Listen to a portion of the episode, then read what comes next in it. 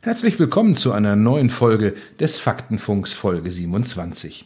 Heute geht es um kommunale PR, Land, Stadt, Kreis, die Stiefkinder in der professionellen PR-Arbeit. Schon lange vor der Gründung des Deutschen Kaiserreiches 1871 wurden von vielen städtischen Verwaltungen publizistische Leistungen in der Form von Gemeindezeitungen erbracht. Die Gratisblätter informierten über neue Verordnungen, das Leben in den Gemeinden und über die Sitzungen der Stadtverordneten. Einige Gemeinden in Bayern haben heute noch ihre Gemeindezeitung. Aus vielen Zeitungen gingen später die Anzeigen-Wochenblätter hervor. Heute ist eine moderne PR-Arbeit in den Kreisen, Städten oder Gemeinden eine Seltenheit. Reden wir über die Stiefkinder der PR. Dazu begrüßt Ihr Host Dr. Roland Heinze gleich Thorsten Kausch. Er war zehn Jahre lang an der Spitze der Hamburger Marketing GmbH, zudem auch zweiter Geschäftsführer der Hamburg Tourismus GmbH. Viel Spaß!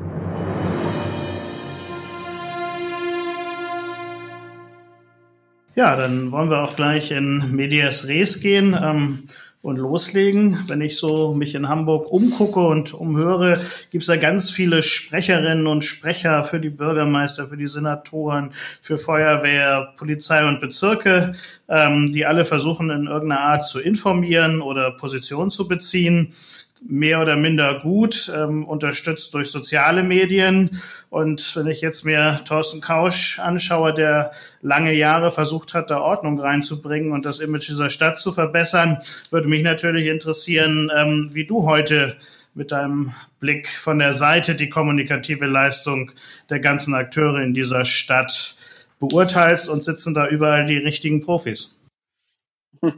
Ja, also um ehrlich zu sein, ähm, ich finde, dass das natürlich äh, eine extrem schwierige Aufgabenstellung ist, eine solch große Stadt äh, halbwegs in einer Richtung kommunikativ zu steuern und auch zu führen. Ähm, mein Eindruck in Hamburg ist, ist, dass tatsächlich ähm, an vielen Stellen Profis sitzen. Ähm, in vielerlei Hinsicht äh, sitzen da Experten, die wissen, wie sie mit Kommunikation umzugehen haben, die auch wissen, wie sie mit politischer Kommunikation umzugehen haben. Es gibt ja genügend Beispiele, wo Journalisten die Seite gewechselt haben und jetzt auf einmal als Senatssprecher dort äh, Verantwortung tragen. Insofern ja, da gibt es schon Experten.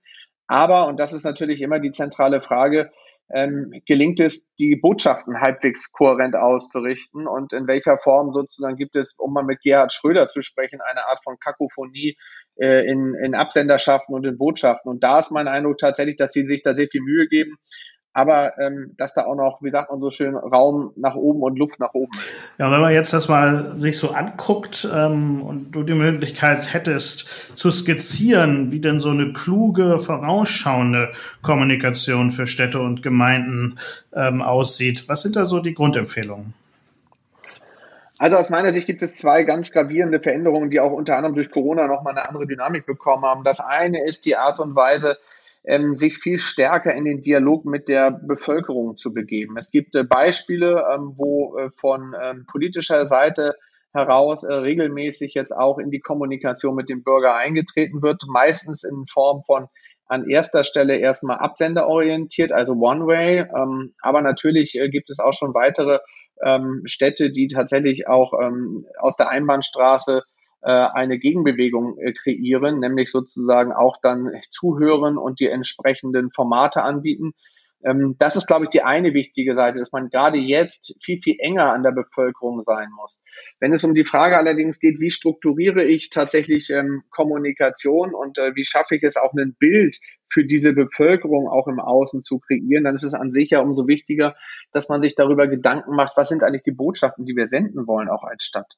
Also damit die zentrale Frage, welche Themen wollen wir eigentlich mit welcher Priorität adressieren? Welche Themen sollen tatsächlich auch äh, gegenüber den verschiedenen äh, Zielgruppen, die ja auch in einer Bevölkerung existieren, äh, untergebracht werden und angebracht werden? Und da ähm, ist es wichtig, dass man da tatsächlich ähm, sich diese Gedanken einmal strategischer Natur macht, um sie dann nachher auch operativ auszurollen und auch für die verschiedenen Zielgruppen logischerweise verschiedene Angebote der Kommunikation zu gewährleisten. Ich da gleich mal nachhaken darf. Gibt es da so Vorbilder im In- und Ausland, wo man als Hamburg mal hingucken kann und wo man lernen kann?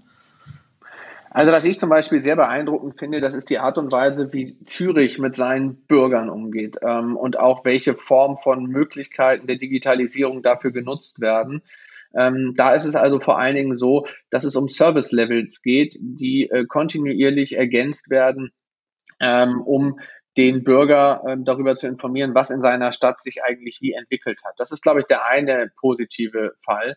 Ähm, und ansonsten gibt es tatsächlich in Deutschland äh, angefangen von ähm, ähm, Mannheim, Darmstadt ähm, oder auch Karlsruhe, um mal drei Beispiele zu nennen, regelmäßige ähm, äh, Diskussionen auch mit den Bürgermeistern und Oberbürgermeistern der einzelnen Städte, die halt in den Dialog mit der, ähm, mit der Bevölkerung gehen. Zum einer erst erstmal erklären, was sozusagen an Maßnahmen jetzt auch im Rahmen von Covid-19 durchgeführt worden ist und im selben Atemzug aber auch dann Möglichkeiten bieten, dazu entsprechende äh, Feedbacks einzusammeln. Und das ist, glaube ich, eine ganz wichtige dialogische Plattform, die da gerade entsteht. Also wenn ich dich richtig verstehe und hast dich ja auch da zum Beispiel in der Welt ähm, zu geäußert, ähm, ist moderne Kommunikation von Großstädten im Wesentlichen auch ein Dialog mit den eigenen Bürgerinnen und Bürgern über wichtige städtische Projekte und Vorhaben.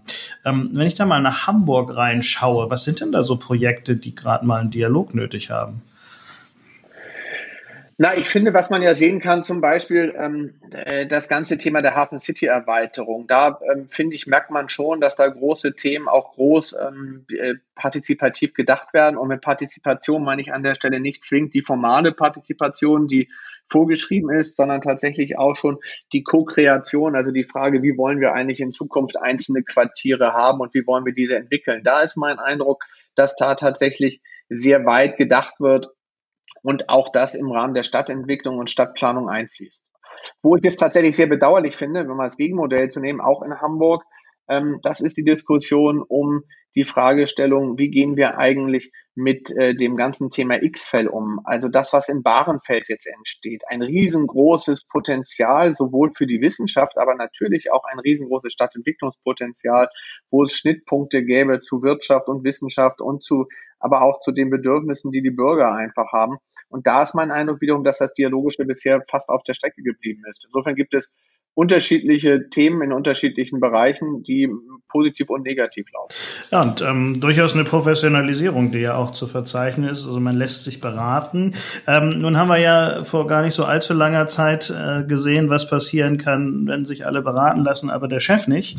Ähm, die Rede ist von Bodo Ramelow im Clubhaus äh, wo er sehr sorglos, ähm, wenn man es vorsichtig formulieren will, mal eben äh, die seine Einstellung zu der Pandemie und Corona-Vorsorge und wie man damit umgehen sollte, artikuliert hat und gleich noch äh, die Kanzlerin, der Kanzlerin einen neuen Spitznamen gegeben hat. Sind das Dinge, die passieren einfach?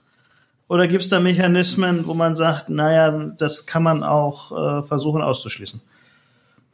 Naja, also gut, ähm, das wissen wir beide. Es ist natürlich immer wichtig, dass man äh, gute Kommunikationschefs hat, die auf solche Probleme frühzeitig hinweisen und auch darauf hinweisen, wie sich dann in so einem Clubhaus neuen Format, auch wenn man es erstmal ausprobiert, wo auch die Fallstricke liegen. Und ich finde, das ist die, da sind wir wieder am Anfang der Diskussion. Es bedarf professioneller Personen, eines professionellen Umfeldes, die sich mit all diesen Themen auseinandersetzen. Auf der anderen Seite glaube ich aber auch, dass Politik gut beraten ist, nicht mehr nur in diesen Schachtelsätzen und diesen Schwarz-Weiß-Denken zu argumentieren. Ich glaube schon, dass die Bevölkerung auch erwartet, dass es authentisch und glaubwürdiger wird. Nun will ich nicht mit Trump kommen, ja, weil das wäre sozusagen das komplette Paradoxum, äh, den jetzt als Positivbeispiel zu nehmen.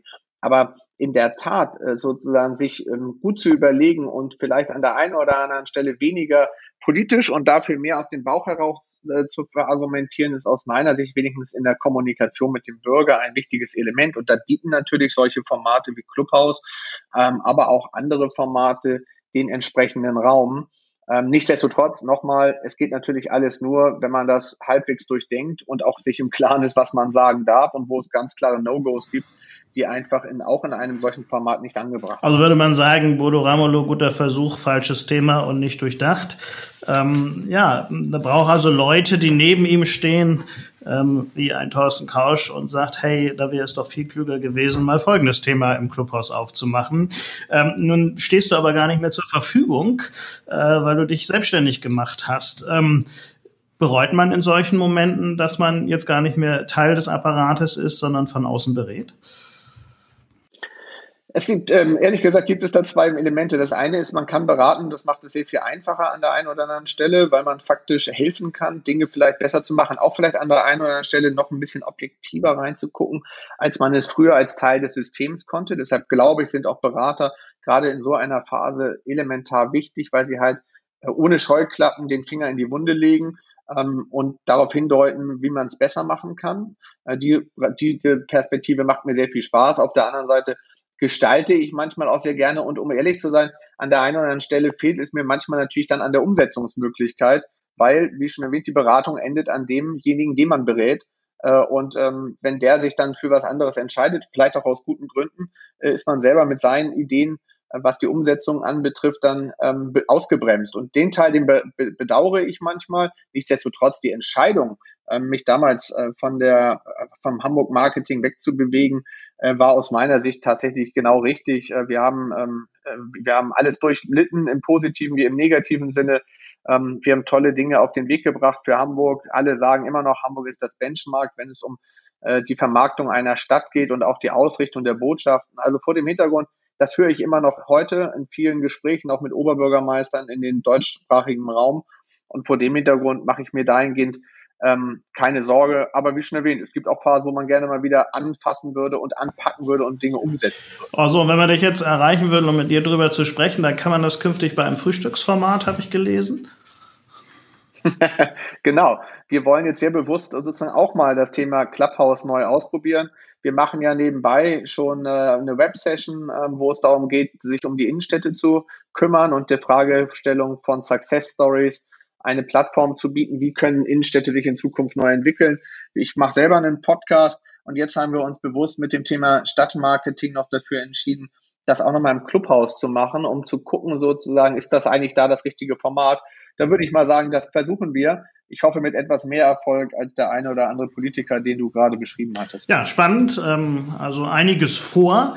Ähm, ganz herzlichen Dank für das Gespräch.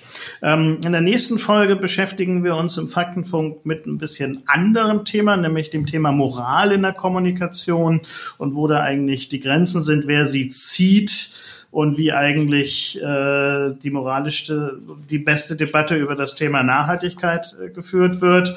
Ja, ich bin Roland Heinze, Ihr Host und Gastgeber im Faktenfunk und freue mich auf das nächste Mal. Vielen Dank.